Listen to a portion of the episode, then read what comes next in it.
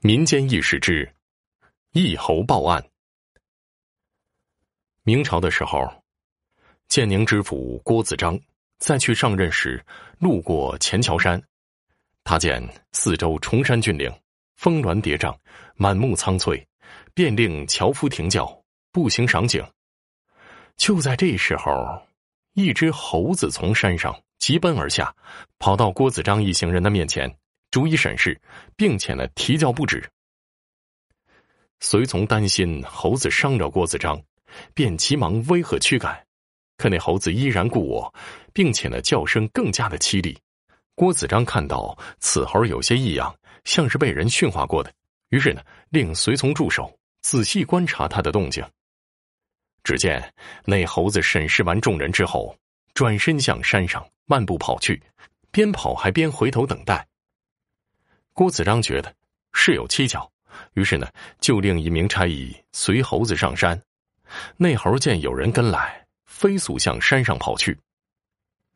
不一会儿，差役抱着猴子，急匆匆的跑下山，向郭子章报告说：“大人，猴子将我带到山上一片树丛之中，那里有一男子已死去多日，面目难辨，身上没有钱财，只有一些耍猴用的小家什。”郭子章听了之后，略作沉吟。看来，这是桩杀人案。这猴想必是死者生前所驯养，主人遇害的时候，他十有八九在现场，应该能记得凶手的模样。当即命人将猴子带到府上，好生的喂养。当晚，郭子章难以入睡，这是他上任后遇到的第一桩凶杀案。能否明断，对自己的政绩和在百姓中的口碑影响极大。可是这案子唯一的线索就是这只猴子，如何才能靠它抓住凶手呢？不一会儿，他猛一击掌，准备第二天升堂候审。这原本是件怪诞的事儿，必定会引起人们的好奇心。届时来旁观的人肯定少不了，这猴子说不定就能从人群中认出真凶呢。第二天清早，郭子章唤来了衙役，让他们在大街小巷张榜告示，称他将连续三天审理猴子窃取库银案。果然如他所料，审案当天，府衙前人满为患。郭子章端坐一旁，堂中摆着一把椅子，上面有一只猴子正在四处张望。这时候，郭子章开始问道：“你这刁猴，快快招来！”库银是不是你偷的？那猴子哪能听明白知府的话呀？对此呢是毫不理会。郭子章又问：“你若是拒不招来，本官就要大刑伺候了。”这猴子仍自顾自的在人群中巡视。这时候，一个樵夫模样的男子说：“呃，知府老爷莫不是疯了？哎，这样审猴可是闻所未闻呐！”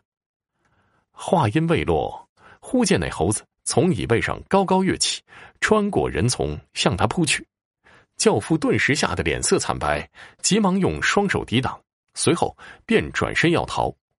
郭子章马上令差役将教夫拿下，押到堂前，然后厉声问道：“哼，大胆刁民，知道本官为何拘你吗？”教夫连忙双膝跪地，连声求饶：“小人无知狂妄，冒犯了老爷。”郭子章冷笑道：“言语冒犯事小，哼，杀人越货事大。快说，前桥山上的男尸是否为你所杀后抛尸？”樵夫本以为出言不逊，激怒了知府，万万没有想到，却在此时扯出了命案，不由得心慌意乱，手脚发抖，正想抵赖，只听知府说：“这猴子乃是死者生前驯养。”扑通人性，他已辨认出你是真凶。你若再思狡辩，断然不会有什么好下场。教夫情知隐瞒不过，只得将作案经过一一道来。原来死者是当地人，平日里走村串巷，以耍猴为生。天长日久，倒也有了点积蓄。有一天呢，耍猴人在一店中称银，恰好被路过此处的教夫看见。教夫见财起意，便想谋财害命。他跟踪耍猴人到钱桥山下，趁其不备将其打死，然后呢将尸体拖到山上的树林中抛尸，携银逃跑。